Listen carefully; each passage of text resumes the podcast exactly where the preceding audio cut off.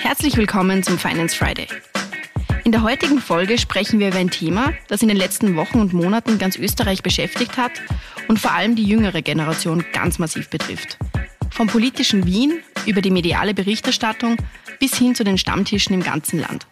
Alle sprechen über das Thema Wohnen und Eigentum. Vor allem junge Menschen und Familien stellen sich die Frage, ob der Traum von den eigenen vier Wänden zu einem Phänomen der Vergangenheit geworden ist. Herr Finanzminister, Sie haben sich immer ganz klar für Erleichterungen einerseits bei der Wohnkreditvergabe und andererseits bei den Nebenkosten beim Eigentumserwerb eingesetzt. Warum ist Ihnen das so wichtig und was müsste man tun, um jungen Familien die Schaffung von Eigentum zu erleichtern?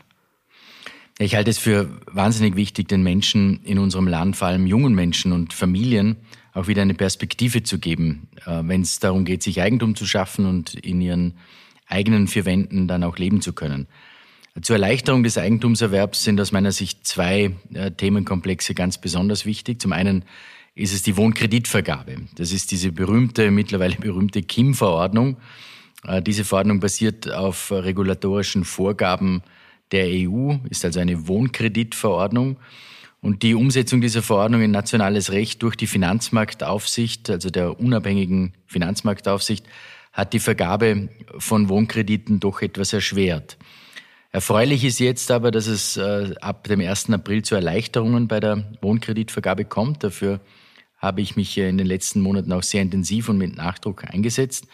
Es freut mich auch, dass die Finanzmarktaufsicht nun darauf reagiert hat.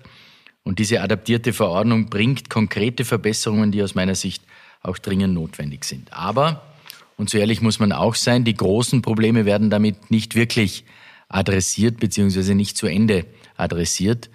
Die Rahmenbedingungen für den Erwerb von Eigentum bleiben weiterhin schwierig. Äh, die Verordnung kann daher nur ein Anfangs-, aber nicht ein Endpunkt der Debatte sein. Der zweite große und wichtige Punkt äh, ist die Senkung der Nebenkosten beim Eigentumserwerb. Ein sehr wichtiges Thema, die äh, Nebenkosten, die beim Eigentumserwerb anfallen. Was meine ich hier konkret? Es geht um eine Reduktion oder sogar Befreiung der Grunderwerbsteuer beim ersten Eigenheim.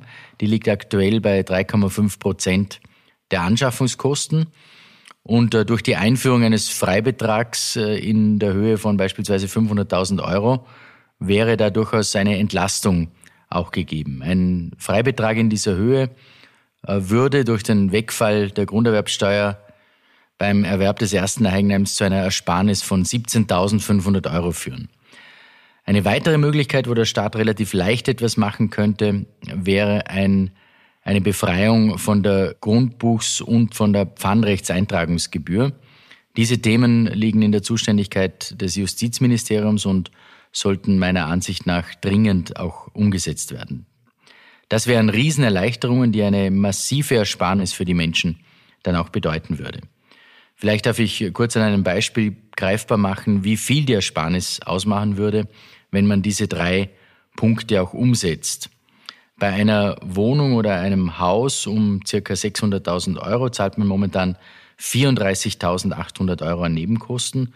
Würde man diese Nebenkosten, wie beschrieben, senken, würden sich diese zukünftig auf 3.500 Euro reduzieren. Das ist also eine Ersparnis von unglaublichen 31.300 Euro. Und an diesem Beispiel sieht man sehr gut, was für eine riesengroße finanzielle Entlastung das für die Käuferinnen und Käufer und gerade für junge Familien dann auch bedeuten würde.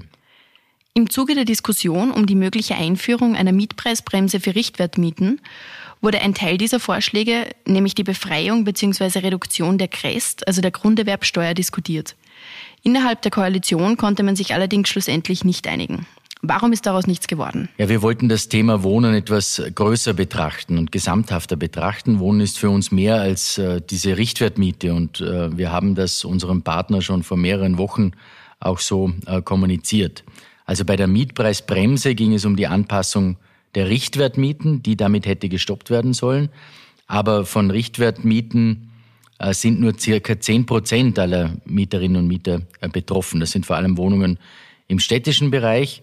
Aber Wohnungen im ländlichen Raum und in den Bundesländern sind äh, dagegen kaum betroffen, geschweige denn das, der Erwerb von Eigentum auch. Wir haben immer gesagt, dass uns das Thema Eigentum aber genauso wichtig ist wie das Thema Miete. Und ich bin der Meinung, das Thema Wohnen muss man eben gesamtheitlich betrachten, also einerseits die Mieten und andererseits aber gleichzeitig auch das Thema Eigentum. Und das war uns wichtig, denn die Wohnlandschaft besteht eben nicht nur aus Richtwertmieten, sondern umfasst sehr viel mehr. Und deswegen war unser Vorschlag, die Grunderwerbsteuer auf das erste Eigenheim bis zu einer gewissen Grenze eben zu reduzieren oder auf Null zu setzen. Und hier sind wir leider auf keine große Begeisterung bei unserem Koalitionspartner gestoßen. Wir haben auch gesagt, dass wir, wenn es darum geht, sehr teure Immobilien davon auszuschließen, äh, natürlich sehr wohl gesprächs- und auch kompromissbereit äh, sind. Denn es soll dabei nicht um die Entlastung von Käufern von Luxusimmobilien gehen, sondern um die Entlastung junger Familien. Denen wollen wir unter die Arme greifen und den Eigentumserwerb auf den Kauf der ersten Immobilie auch zu erleichtern. Und daher wäre mein Vorschlag die Einziehung einer Obergrenze, sodass die Grunderwerbsteuer erst beispielsweise ab 500.000 Euro bezahlt werden muss. Und äh, ich hätte mir durchaus auch vorstellen können, eine Obergrenze für den Immobilienpreis insgesamt einzuziehen. Wer diese Grenze überschreitet, hätte die Crest dann auch für die ersten 500.000 Euro bezahlen müssen. Und am Schluss, und daran ist es dann ähm, endgültig gescheitert, wären Teile unseres Koalitionspartners für eine Neugestaltung der Crest beim Kauf des ersten Eigenheims durchaus offen gewesen, allerdings nur unter der Prämisse, die Grunderwerbsteuer für Immobilien ab einem Kaufpreis von einer Million sogar noch zu erhöhen, also von 3,5 Prozent auf 5 Prozent. Und das wäre aus meiner Sicht eine Einführung einer Vermögenserbschafts- und Schenkungssteuer durch die Hintertür gewesen und das wollten wir auf keinen Fall und daran ist es dann schlussendlich auch gescheitert. Das Thema gilt es aber weiter zu diskutieren und dafür werden wir uns einsetzen und hoffentlich irgendwann eine gangbare Lösung auch finden. An diesen Themen und Vorhaben wird also noch gearbeitet. Mit der Wohnkostenhilfe, die die Bundesregierung letzte Woche beschlossen hat, gelingt aber trotzdem eine Entlastung im Wohnbereich. Ja, wir haben eine Einigung gefunden, mit der man äh, durchaus zufrieden sein kann und die auch eine Entlastung bringt, auch wenn es vielleicht auf den ersten Blick nur die zweitbeste Lösung ist. Die jetzt gefundene Einigung ist eine Wohnkostenhilfe in Höhe von 250 Millionen Euro. Davon fließen 225 Millionen Euro in den bereits existierenden Wohnkostenzuschuss, für den die Regierung 2023 bereits 450 Millionen Euro zur Verfügung gestellt hat. Der Wohnschirm, er schützt Personen vor Delogierungen, wird zudem um weitere 25 Millionen Euro aufgestockt. Der Zuschuss unterstützt Haushalte mit niedrigen bis mittleren Einkommen und gilt im Gegensatz zu einer Mietpreisbremse auch für alle Wohnformen, nicht nur für die Richtwertmieten. Und die genaue Ausgestaltung, wie etwa die Einkommensgrenzen, obliegt dem jeweiligen Bundesland. Die Richtlinien für die Wohn- und Heizkostenzuschüsse sind dort rechtlich äh, unterschiedlich auch ausgestaltet. Und dieser Zuschuss ist äh, aus meiner Sicht schon sozial treffsicherer als eine Mietpreisbremse und erlaubt den Bundesländern individuell auf die Bedürfnisse der Menschen einzugehen und dadurch auch zielgerichteter zu unterstützen. Trotzdem bleibe ich dabei, wir müssen weiterhin intensiv daran arbeiten, den Eigentumserwerb in Österreich leichter möglich zu machen. Denn Eigentum darf nicht zum Luxusgut werden. Ich sage es noch einmal, besonders junge Familien, die sich ein erstes Eigenheim schaffen wollen, müssen unterstützt werden. Die Bundesregierung hat sich im Regierungsprogramm dazu bekannt, aktiv gegen die Altersarmut anzukämpfen. Sind nicht gerade die eigenen vier Wände eine wichtige Absicherung im Alter? Ja, ohne Frage. Deshalb sind im Regierungsprogramm sowohl die Bereiche Kampf gegen Altersarmut und auch Eigentumsbildung fördern verankert. Und diese beiden Bereiche müssen natürlich auch miteinander verknüpft werden. Österreich hat im internationalen Vergleich nach wie vor eine sehr geringe Eigentumsquote. Rund 55 Prozent der Menschen leben im Eigentum, während es im EU-Schnitt sogar 70 Prozent sind. Und in Wien leben sogar 75 Prozent der Einwohner zur Miete. Ich habe zum Beispiel eine deutsche Studie der Bertelsmann Stiftung äh, des Deutschen Instituts für Wirtschaftsforschung und dem Zentrum für europäische Wirtschaftsforschung im Kopf, die klar besagt, dass Immobilieneigentum durchaus vor Altersarmut auch schützt. Auch in der Schweiz gab es dazu bereits intensive Studien. Zuletzt 2022 vom Bundesamt für Wohnungswesen übrigens. Und diese Schweizer Studie sagt darin ganz klar, dass eine erhöhte Wohneigentumsquote auch zu höherer sozialer Stabilität beiträgt. Und daher stelle ich mir natürlich die Frage, wann, wenn nicht jetzt, wollen wir über die Erleichterung bei der Schaffung von Eigentum sprechen. Und bitte mich nicht falsch verstehen, natürlich ist mir bewusst, dass die Rahmenbedingungen äh, die Eigentumsbildung derzeit erschweren.